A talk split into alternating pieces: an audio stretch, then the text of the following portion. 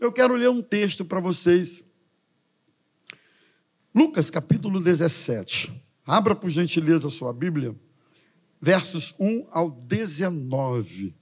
Eu quero fazer com os irmãos a leitura desse texto e meditar com vocês objetivamente alguns pontos que o texto nos traz. Lucas capítulo 17, versos 1 ao 19. Localize aí, abra a sua Bíblia, ligue a sua Bíblia, acenda a sua Bíblia, conecte a sua Bíblia do jeito que for aí a realidade. Mas acompanhe com a gente o texto do Evangelho que escreveu São Lucas, capítulo 17. Diz assim, a partir do verso 1. Jesus disse aos seus discípulos: É inevitável que existam pedras de tropeço. Mas ai de quem, mas ai de quem é responsável por elas. Seria melhor para esse que uma pedra de moinho fosse pendurada ao seu pescoço e fosse atirado num mar do que fazia tropeçar um desses pequeninos. Tenham cuidado. Se o teu irmão pecar, repreenda-o. Se ele se arrepender, perdoe-lhe. Se pecar contra você sete vezes num dia e sete vezes vier para lhe dizer: Estou arrependido, perdoe-lhe. Então os apóstolos disseram ao Senhor: aumenta-nos a fé. Ao que Jesus respondeu: Se vocês tivessem fé como um grão de mostarda, diriam a esta amoreira: arranque-se e transplante-se no mar, e ela obedeceria. Qual de vocês, tendo um servo ocupado na lavoura, ou em guardar o gado, lhe dirá quando ele voltar do campo: Vem agora mesmo e sente-se à mesa. Não é verdade que, ao contrário, lhe dirá: prepare o meu jantar, apronte-se e sirva-se enquanto eu como e bebo. Depois você pode comer e beber.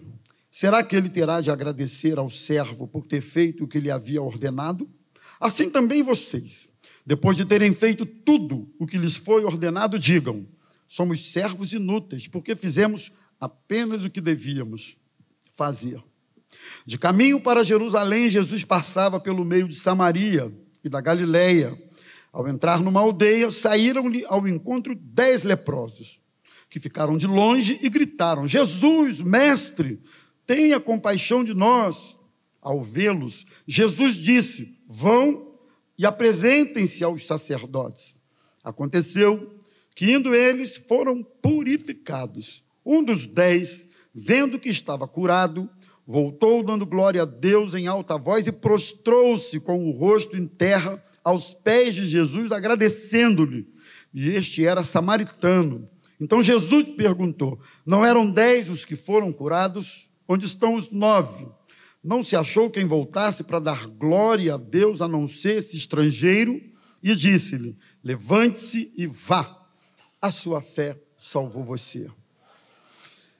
Senhor, fala conosco através da tua palavra e permita que sejamos instruídos, abençoados, edificados, fortalecidos e principalmente, Senhor, praticantes da tua palavra. Que não sejamos apenas ouvintes, mas praticantes da tua palavra. É o que nós te pedimos, em nome de Jesus. Amém. Amém. Irmãos, quando nós lemos a Bíblia, ou nós ouvimos a palavra de Deus, é bem verdade que Deus fala conosco de várias maneiras. Em alguns momentos, Deus fala conosco nos consolando. Como é importante o consolo num momento adequado, apropriado, não é verdade? Outros momentos, quando lemos a Bíblia ou ouvimos a palavra de Deus, ela fala conosco nos encorajando. Acredito que em momentos de desânimo, abatimento, tristeza, uma palavra de encorajamento é muito importante. Outros momentos, quando lemos a Bíblia ou ouvimos a palavra de Deus, ela fala conosco acerca das promessas de Deus. Deus tem promessas que são gerais, universais, para todo aquele que crer, mas Deus também tem promessas que são específicas. Em algum momento, uma palavra, uma uma mensagem, um texto da Bíblia saltou ao seu coração como uma promessa de Deus, exclusiva, individual para a sua vida. Não é verdade? Então Deus fala conosco dessa forma também. Deus fala conosco também nos exortando. Talvez, dentre todas as formas de Deus falar conosco através da Sua palavra, essa seja uma das mais difíceis, a palavra de exortação. Porque, via de regra, a palavra de exortação é uma palavra de confronto, é uma palavra que nos inquieta, muitas vezes nos incomoda. Muitas vezes, uma palavra de exortação é uma palavra de difícil digestão. A gente não digere com facilidade. Quando Deus usa alguém, a sua palavra, para sacudir a gente, chamar a nossa atenção, que é uma palavra de exortação. E eu poderia citar muitas outras formas de Deus falar conosco, afinal de contas, a manifestação da multiforme graça de Deus acontece assim. Uma mesma palavra tem um impacto de consolo para um, tem um impacto de encorajamento para o outro, tem um impacto de exortação para o outro, e também tem um impacto de alerta para o outro. E é aí onde eu quero chegar. Quando lemos a Bíblia ou quando ouvimos a palavra de Deus, Deus fala também nos alertando. E a palavra que eu quero deixar para todos nós hoje, embora seja um momento de gratidão, de louvor a Deus, 22 anos pela, pela orquestra, pelo coral, é um momento, uma noite de gratidão. Eu vou, eu vou entrar num ponto desse aqui na minha, na minha mensagem, mas o foco da minha palavra para mim e para você hoje é alerta. Eu gosto do alerta, porque o alerta me chama atenção para perigos. O alerta me chama atenção para verdades que eu preciso considerar, que eu preciso aguçar a minha atenção, a minha mente, o meu foco. E o texto que nós lemos, na verdade, eu diria que são alertas de Jesus para os discípulos com quem ele conversou, e também uma palavra que funciona ou serve ou se aplica como alerta em relação àquele leproso que somente ele voltou para agradecer a Jesus. Então, foram quatro alertas. Na verdade, 18, eu separei quatro, para não ficar muito longo. Alguns alertas importantes que Jesus deixou para os discípulos. O primeiro deles é um cuidado que a gente precisa ter. 17, 1 e 2. Sabe qual é? O cuidado com os escândalos. Jesus foi enfático dizendo assim: é inevitável que existam pedras de tropeço. O que é isso? É inevitável que gente, por conta de testemunho, de fé, mau testemunho, por, de comportamentos, de vida incoerente com aquilo que fala, com aquilo que diz crer, é inevitável que alguns funcionem como pedra de tropeço para outras pessoas. Inevitável. Só que ele alertou o seguinte, dizendo assim: ai daquele, por intermédio de quem vem o escândalo. Era melhor não ter nascido. Era melhor que uma pedra fosse amarrada no pescoço dele e ele fosse lançado. Eh. Ai daquele. Não, não, não gostaria de estar no lugar de alguém que fez uma pessoa tropeçar. Quando nós falamos de escândalos, nós precisamos ter a perspectiva de, de, pelo menos dois ângulos, que é o de quem faz alguém tropeçar, não é? E a perspectiva daquele que se deixa escandalizar por conta de vida, comportamento de algumas pessoas. Tanto uma coisa quanto a outra exige a nossa atenção.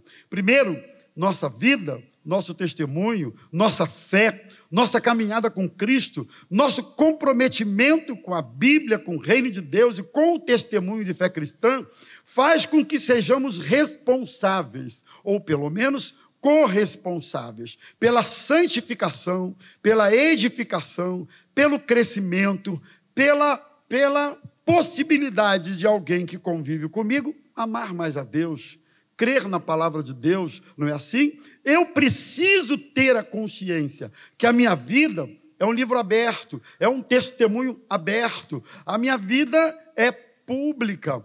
Não existe a separação de, de ah, vida secular e vida religiosa. Isso é um termo que as pessoas usam para tentar, né? mas não existe. A nossa vida é uma só. A nossa história é uma só, nossa há uma canção que nós cantamos que me chama muito a atenção, que ela diz assim: há uma só verdade.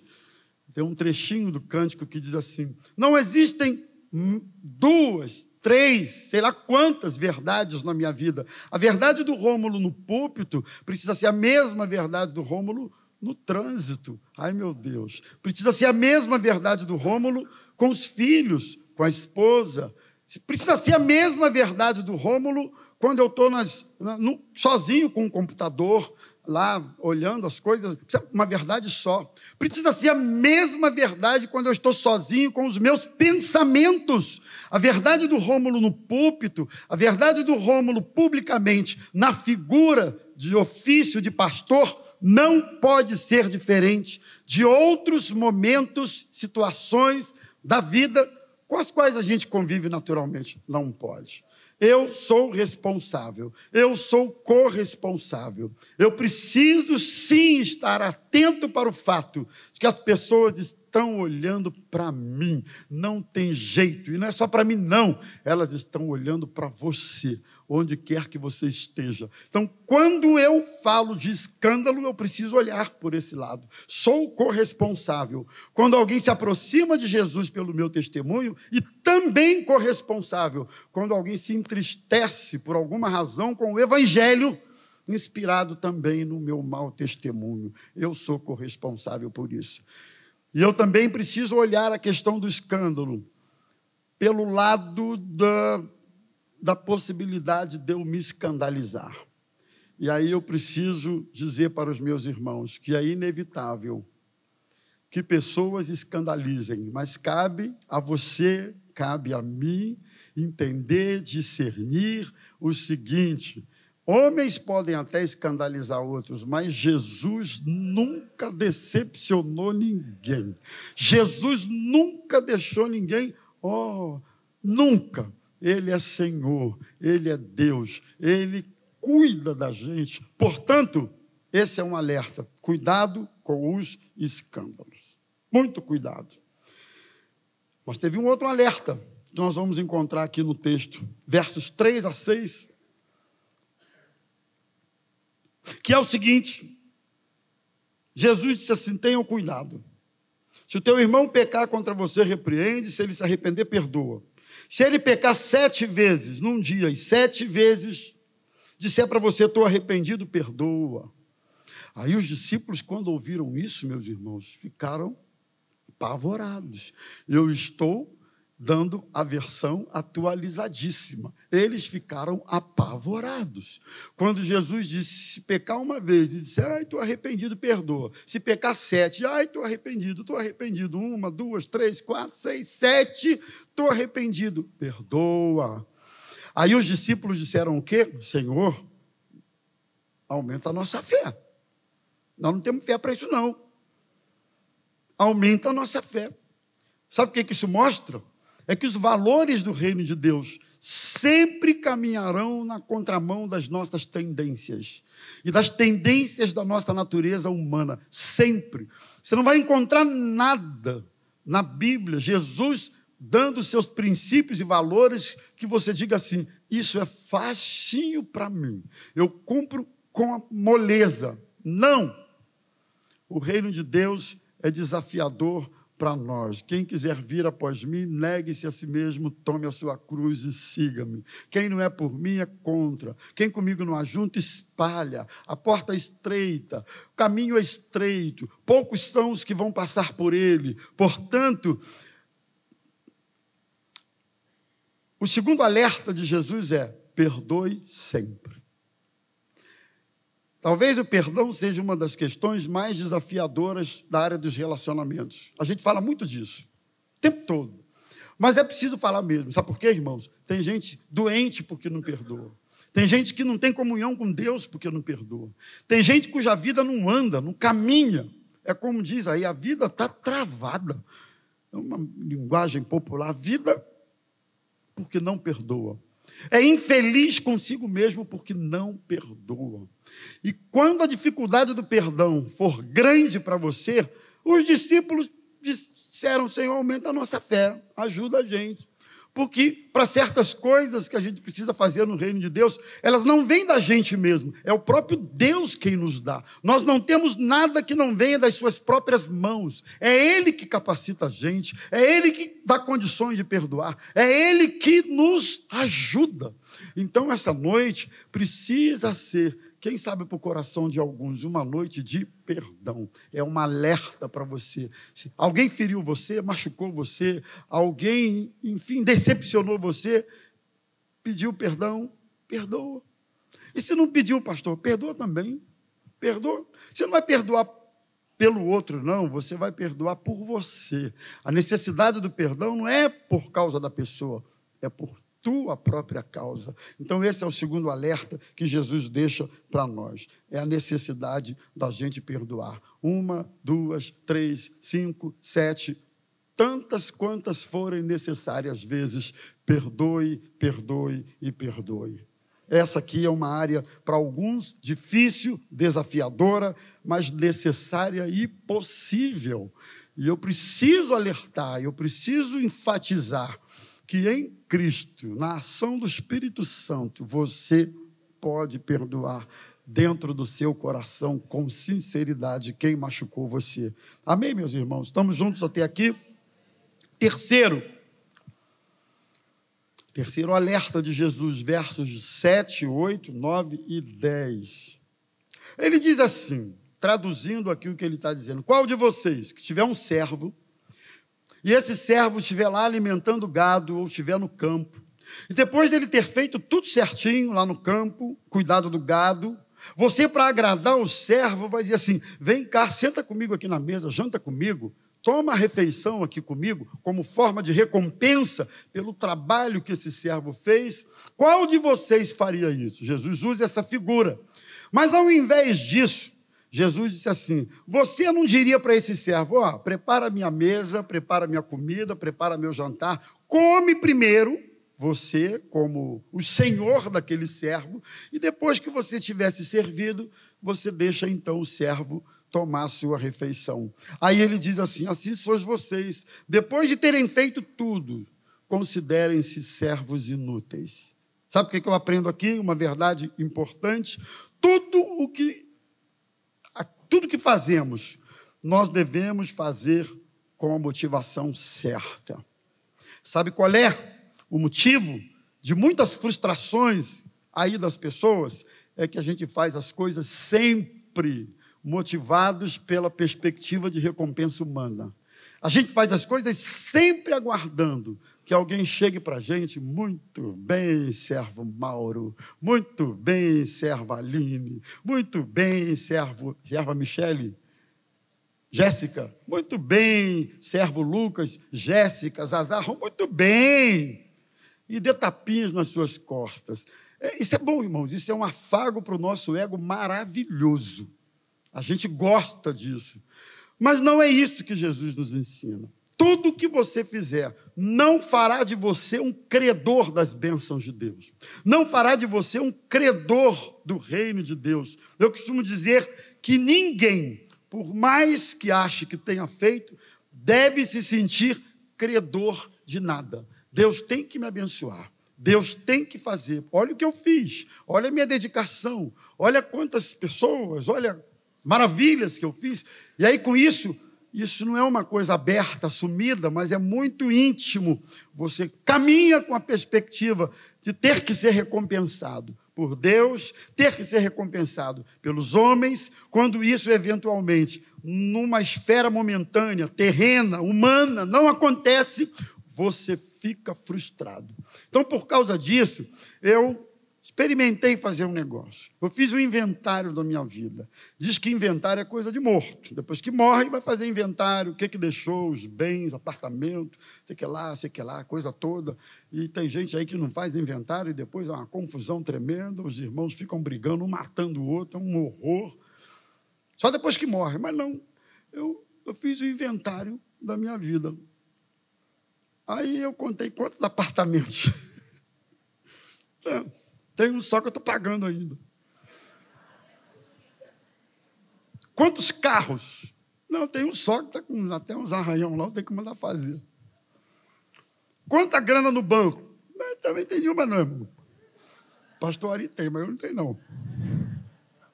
Rodrigo, então, com esse rostinho redondinho dele, uma carinha de bochechudo. Mas eu não tenho grana nenhuma, não. Aí passei por esse lado. Eu falei, ah, então está meio estranho o negócio. Aí prossegui no inventário. Aí eu tive que ir na minha vida de 40 e poucos anos atrás.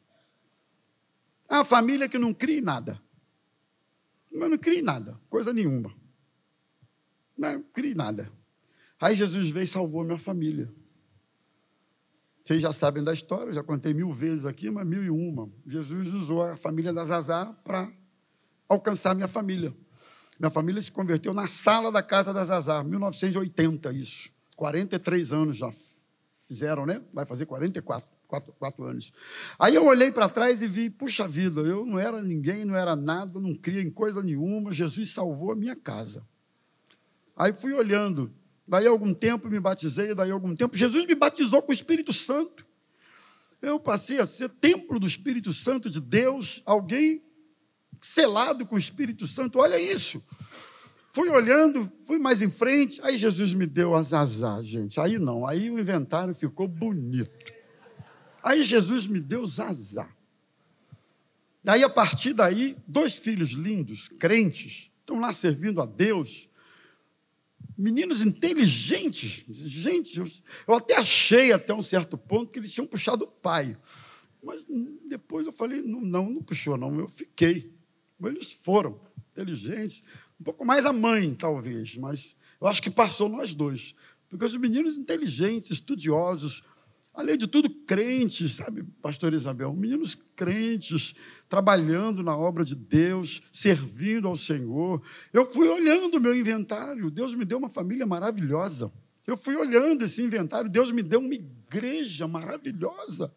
Vocês, irmãos queridos, que nos amam, um ou outro pode ser que não ame muito, mas tá bom, tenta engolir pelo menos, mas a gente ama vocês, não importa.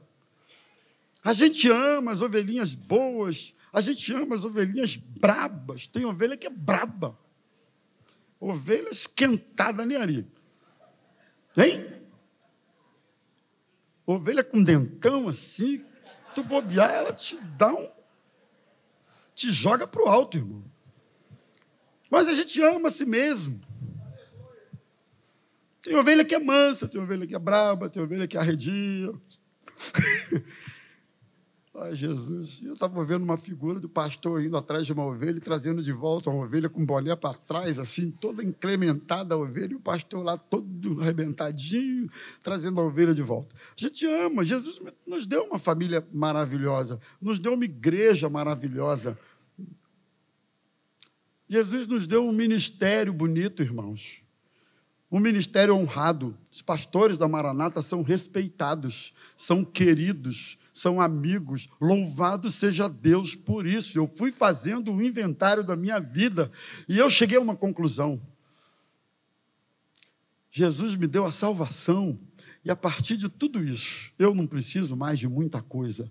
A única coisa que eu preciso é continuar sendo fiel ao meu Jesus, para um dia entrar nos portais eternos e ouvir dele: Vinde benditos de meu Pai, tomai por herança o reino que vos está preparado desde a fundação do mundo. Entra para o gozo do seu Senhor. Ou seja, Deus não me deve nada. Deus não me deve nada. E eu não sou o único, não. Olha para mim. Deus não te deve nada. Olhe para a sua vida.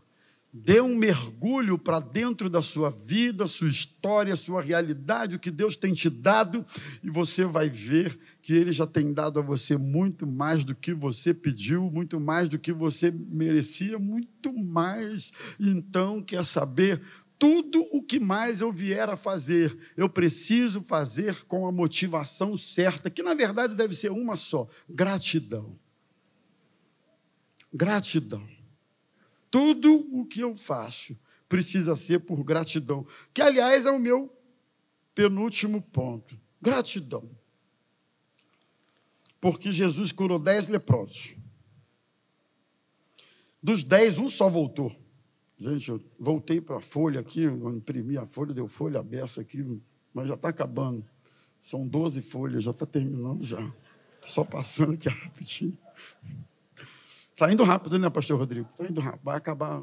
Vou deixar. Fica tranquilo. Gratidão. Que Jesus curou. Mandou eles se apresentarem ao sacerdote. Dos dez que foram, um só voltou. Jesus, ué, mas cadê os nove? Não voltaram? Não, só um voltou, que foi esse estrangeiro aí. Gratidão. Eu quero falar um pouquinho sobre isso aqui. Alguém diz que a gratidão é a memória do coração. É o coração sentindo a gratidão ou manifestando a sua gratidão.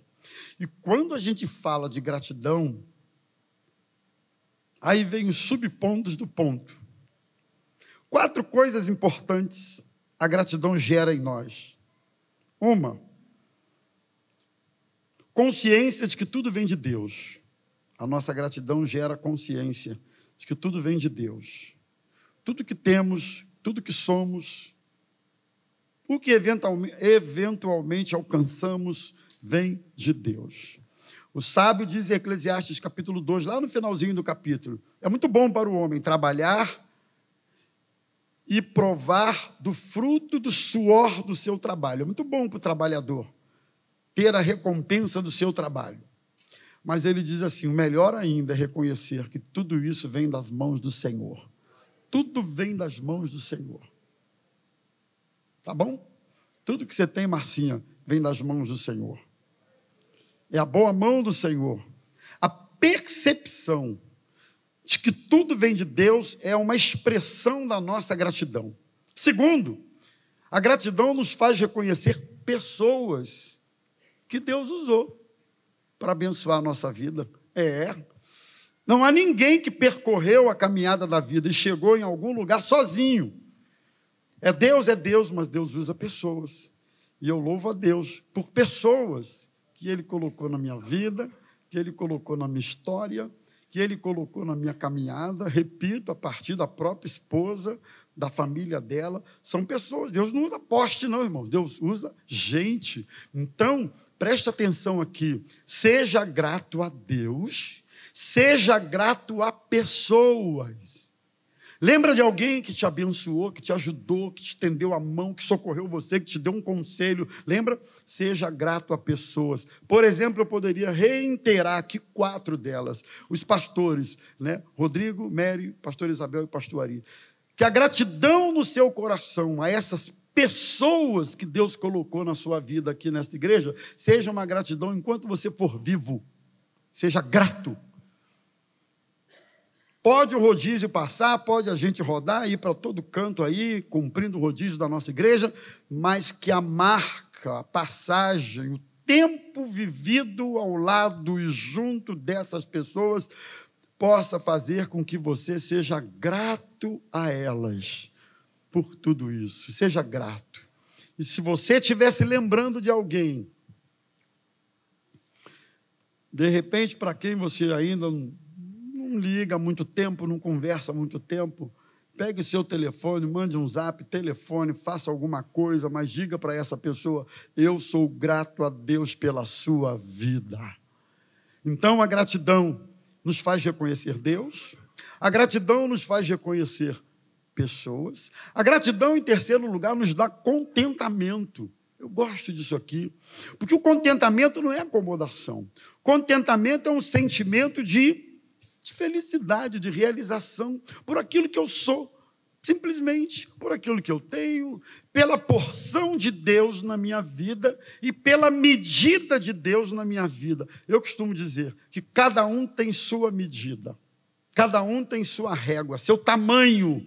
Ninguém deve se equivocar acerca de si mesmo e da sua própria medida, e pior, irmãos, Dizem os estudiosos que do comportamento, uma das piores coisas que alguém pode fazer, sabe o que é? Se comparar com outro. Eu nunca vou me comparar com pastor Ari, que eu não sou maluco. Pastor Ari é pastor Ari, ó, prateleirão lá no teto. Pastor Rômulo aqui, né, apenas tentando pregar. Cada um tem sua medida. Cada um tem seu tamanho. O grande problema das pessoas é se equivocarem nas suas medidas, não é? Cada um tem a porção de Deus na sua vida. Eu ouvi uma, uma comparação aí, eu achei interessante, que é a família dos felinos. Que vai, começa com gato, gato não é um felino. Mas o gato consegue comer um rato, não consegue? Está na cadeia alimentar dele, o rato. Aí depois você tem um gato selvagem também é felino, não é? Mas o gato selvagem não come só rato. Ele já come um, me ajuda aí, um, uma capivara, um coati. Já é outro padrão. Aí você segue na família dos felinos, você tem a onça. Opa, a onça não vai se contentar com um ratinho e nem com um coati. Mas eu acho que a onça encara um jacaré encara. Hã? Um bezerro? Um bezerro. Uma onça encara um bezerro, vai para cima do bezerro e o bezerro não safa, não, amigo. Vai, vai virar janta de onça. Aí você sai da onça, você vai para o leão. O leão já vai para cima de um. Hã? Uma zebra. Aquele bicho forte que. Hã? Búfalo o leão já encara um búfalo. O leão não vai se contentar com um ratinho, ou com uma capivara, ou com. Mas ele já vai para cima do búfalo. Moral da história é que tem muito gatinho querendo caçar búfalo, amigo. Sabe como? Tem muito gato selvagem querendo encarar jacaré. Você não tem força, você não tem tamanho, você não tem não tem dimensão para isso. Deixa eu dizer uma coisa. Tenha percepção do seu tamanho. Uma coisa eu digo, você, afirmo, você tem um tamanho. É esse tamanho que Deus te fez. É esse tamanho que você alcançou na caminhada, na experiência, na vivência. É esse tamanho. Não erre no seu tamanho. Que a sua gratidão se manifeste em forma de contentamento. Eu louvo a Deus por tudo que tenho, por tudo que me deu, por tudo que sou, por tudo que. Eu louvo a Deus por isso. E eu sou feliz por isso. Não queira porção de ninguém. Não queira a estação da vida de ninguém. Cada um tem uma estação própria. Alguém aqui ama, irmão, esse verão, esse calor doido que está fazendo? Alguém ama isso aqui? Levanta a mão. Pastor, eu adoro esse calor. Tem uma santa aqui. Amém. Deus te abençoe. Tem uma segunda alma aí que ama isso, tem uma outra ali. Terceira, você, vida meu Deus, achei que eu te conhecesse. Três ou quatro. Quem gosta da primavera? Levanta a mão. Ah, flores. A ama a primavera. Quem gosta do outono? Tempo das mudas, né? Outono é legal. É, a folhagem das árvores mudam. Qual que está faltando? Inverno. Quem gosta do inverno? Maioria. Sabe o que, que eu notei aqui? Que tem um monte de gente surda que não está escutando o que eu estou perguntando, porque eu não gosto de nada. Eu estou perguntando, o cara está lá olhando para mim. Não é verão, não é inverno, não é outono, não é primavera. Ele é um, como é que eu vou dizer? Quem não gosta de clima nenhum. Um aclimatado. O que eu estou tentando dizer é que cada uma dessas estações tem suas características e a gente precisa se adaptar a todas elas. A vida é feita de estações, de fases, de momentos. Qual é a estação que você está vivendo hoje? Já estou terminando, tá, pessoal? Qual é a estação? Guardei, pastor Rodrigo, pastor Ari, acabou. Chega. Qual é a estação que você está vivendo hoje? Seja grato por ela. É esse calorão. Senhor, eu sou grato por essa estação, porque todas elas são cíclicas, são passageiras. Elas vêm, mas vão. Daqui a pouco voltam, mas vão de novo. Daqui a pouco chega a estação da sua preferência, que também vai. Daqui a pouco chega outra que você não gosta, coisa, mas ela vai. Então, qual é a estação da sua vida hoje? Tem gente que está vivendo a sua própria estação, a que prefere, tem gente que não está vivendo a sua própria estação, mas seja grato a Deus, seja grato ao Senhor. Diga para Ele, Jesus, muito obrigado. Eu cheguei até aqui. Obrigado, Senhor. Seja grato pelo pastor que está indo e seja grato pelo que está chegando, irmão. Faz uma força. Seja grato a Deus. Deus é bom e a sua misericórdia dura para sempre. Amém, queridos? Fique de pé na presença de Deus. Vamos orar. Louvado seja o nome do nosso Deus. Alertas de Jesus para todos nós: escândalo, perdão, gratidão, motivação certa são áreas que Deus precisa trabalhar na nossa vida, áreas que nós precisamos ficar atentos para não desanimarmos no caminho, não nos sentirmos frustrados no caminho. Amém? Pastor Ari, não sei se a orquestra vai cantar mais uma, são oito em ponto. Faz o que o senhor quiser fazer aqui, pastor. Se quiser orar pelo povo, é, então tá bom. Os músicos, então, os irmãos, Quer dizer, músico está cheio aqui, né? mas o pessoal que vai tocar no, no, no louvor, curva a sua cabeça. Você quer que a gente ore por você? Eu não sei onde, em que momento, em que contexto, de que forma, o que foi dito aqui foi importante para você e você precisa colocar diante de Deus em oração. Eu não sei. Quem sabe o perdão? Seja uma questão dessa que Deus precisa trabalhar na sua vida. Eu não sei.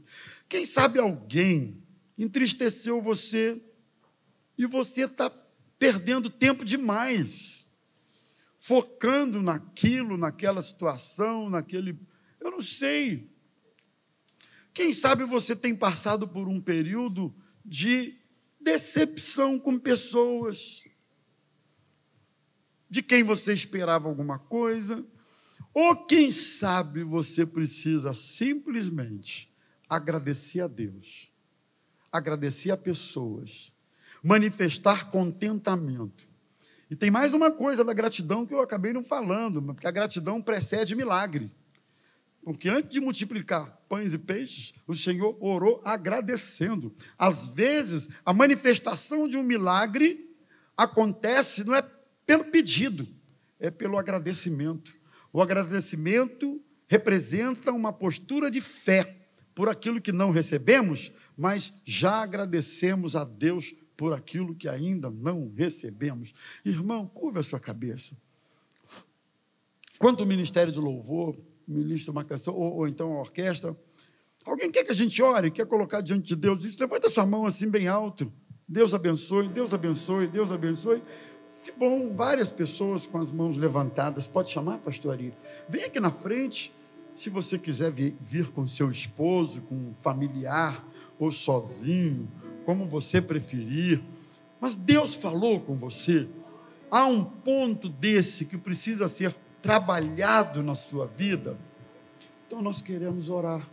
Sempre toda palavra é, não volta vazia, mas ela produz os desdobramentos que o Senhor assim designou para ela produzir. Então, por isso é importante a gente desafiar as pessoas a receberem oração em função daquilo que elas ouviram.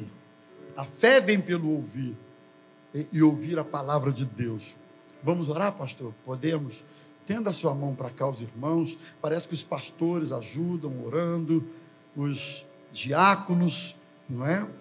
Então vamos orar. Senhor, aqui estão essas pessoas no teu altar. Eu não conheço a realidade delas. Senhor, eu não tenho essa capacidade. Eu não conheço o coração. eu não conheço a dor, eu não conheço a tristeza, eu não conheço o que possa estar gerando algum desânimo, alguma frustração, nada disso nós conhecemos.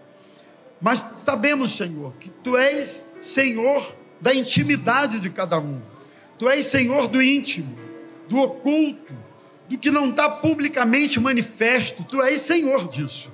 Tu és Senhor de dimensões do nosso ser que ninguém conhece, nem o nosso melhor amigo, mas o Senhor conhece.